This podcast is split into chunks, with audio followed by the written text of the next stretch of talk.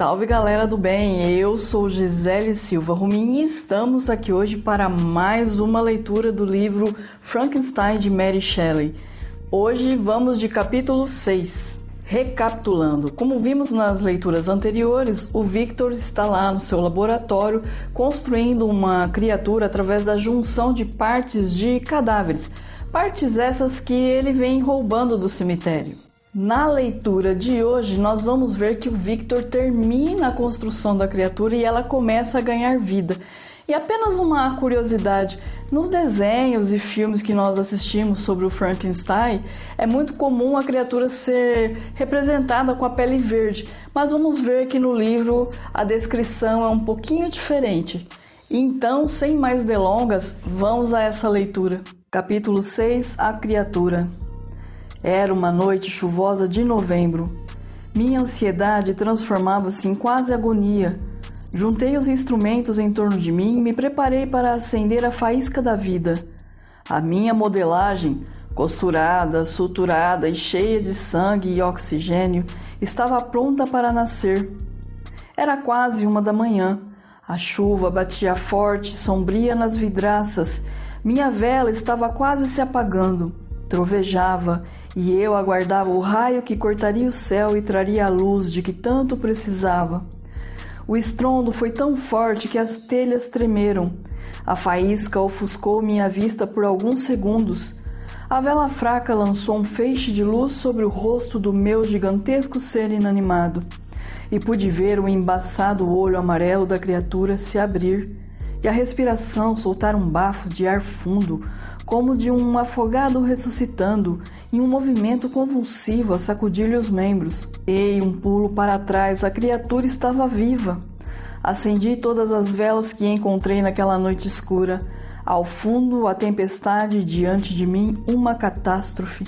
Essa foi a minha sensação. À medida que iluminava melhor o laboratório, podia contemplar o resultado de meu trabalho. É difícil descrever o meu assombro diante do que via. Eu havia criado com extremo carinho um monstro horrível. Como poderia descrevê-lo? Seus membros eram proporcionais à sua gigantesca estatura. Suas feições eram as melhores que pude selecionar entre os cadáveres que encontrei. Seriam belas? Por Deus, seus cabelos eram de um preto lustroso, seus dentes de um branco pérola, mas a pele, amarela e enrugada como couro, mal cobria a trama de músculos e veias que corriam por debaixo dela. Como poderia descrevê-lo? Seus membros eram proporcionais à sua gigantesca estatura. Suas feições eram as melhores que pude selecionar entre os cadáveres que encontrei. Seriam belas?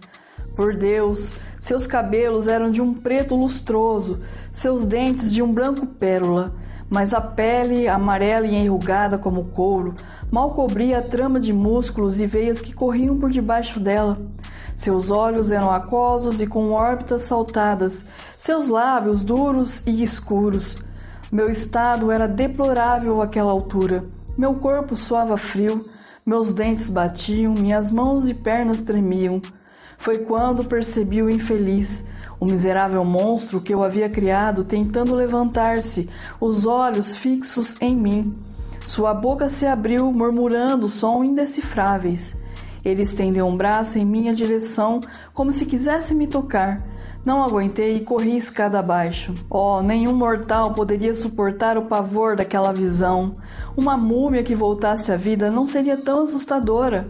E pensar que passei meses olhando e construindo aquela criatura, e no momento em que ganhou vida, que seus músculos se moveram, seu rosto adquiriu expressão, o sangue bombeou por todo o seu corpo, justo então não pude suportar ficar a seu lado.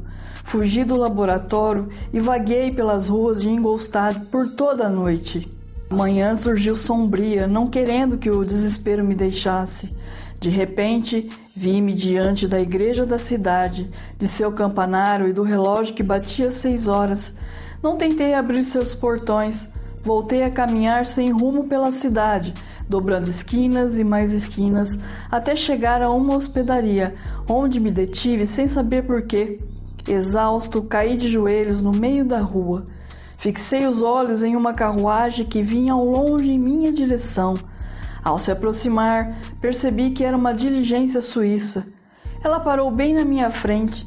Sua porta se abriu e pude enxergar as botas de um homem pisarem a terra batida do chão. Levantei os olhos e não pude acreditar no que vi. Victor Frankenstein! bradou o homem. Clever!